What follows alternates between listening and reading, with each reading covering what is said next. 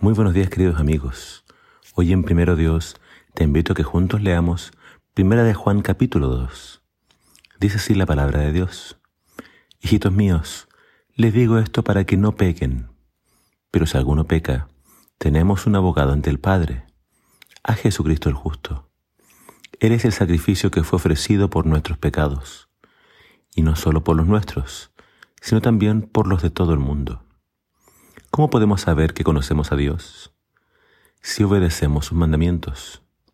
Si alguno dice yo conozco a Dios, pero no obedece sus mandamientos, miente y no dice la verdad. En cambio, el amor a Dios se demuestra cuando obedecemos lo que Él manda. Así estamos seguros de que estamos unidos a Dios. El que afirma que está unido a Dios debe vivir como Jesucristo vivió. Queridos hermanos, no me estoy refiriendo a ningún mandamiento nuevo, sino al mandamiento antiguo que desde un principio han tenido ustedes. Sin embargo, siempre es nuevo, porque es una realidad que se muestra en Cristo y en ustedes. Esto es así porque la luz verdadera brilla y hace que la oscuridad vaya disipándose.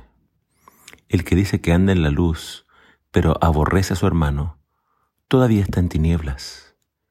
El que ama a su hermano anda en la luz y no tropieza. En cambio, el que odia a su hermano vaga en la oscuridad y en ella vive y no sabe a dónde va, porque la oscuridad lo ha dejado ciego. Les escribo estas cosas, queridos hijos, porque sus pecados han sido perdonados en el nombre de Cristo.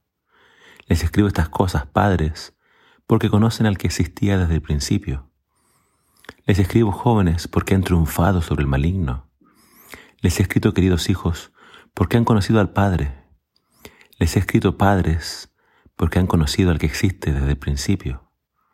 Les he escrito jóvenes porque ustedes son fuertes. Tienen la palabra de Dios arraigada en sus corazones y han vencido al maligno. No amen al mundo ni lo que hay en el mundo.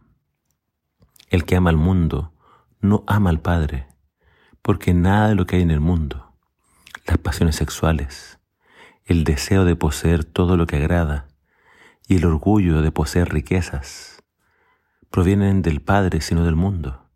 Y el mundo se está acabando y con él todos sus malos deseos. Pero el que hace la voluntad de Dios permanece para siempre. La voluntad de Dios es que no pequemos. Esa es la razón de ser de la Biblia. ¿Cómo podrá el joven llevar una vida limpia viviendo de acuerdo a tu palabra. La Biblia, nos, la Biblia nos presenta la voluntad de Dios.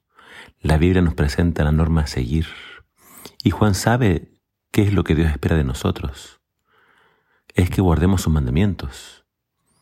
No se puede amar a Dios y rechazar su palabra. Si amo a Dios, debo respetar su ley. Juan nos, nos dice que debemos ser fuertes, nos invita a ser fuertes. Y ser fuerte cuando se permanece en la palabra de Dios. Jesús dijo, separados de mí nada podéis hacer. Y Él nos invita a permanecer en Él. Y eso se hace en su palabra, se hace en oración. Si amo a Dios, debo respetar su ley. Cuando sus dichos están en mi corazón, es que soy fuerte. Todos los mandamientos de Dios son importantes, pero Juan acá destaca uno, amar a mis hermanos. Si no puedo amar a mis hermanos, estoy ciego.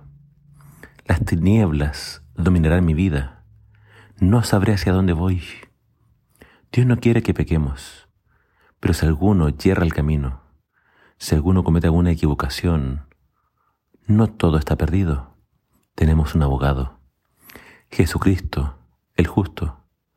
Jesús nunca pecó y Él derramó su preciosa sangre, con la cual nos limpia, nos cubre, con la cual se presenta delante del Padre en favor de nosotros.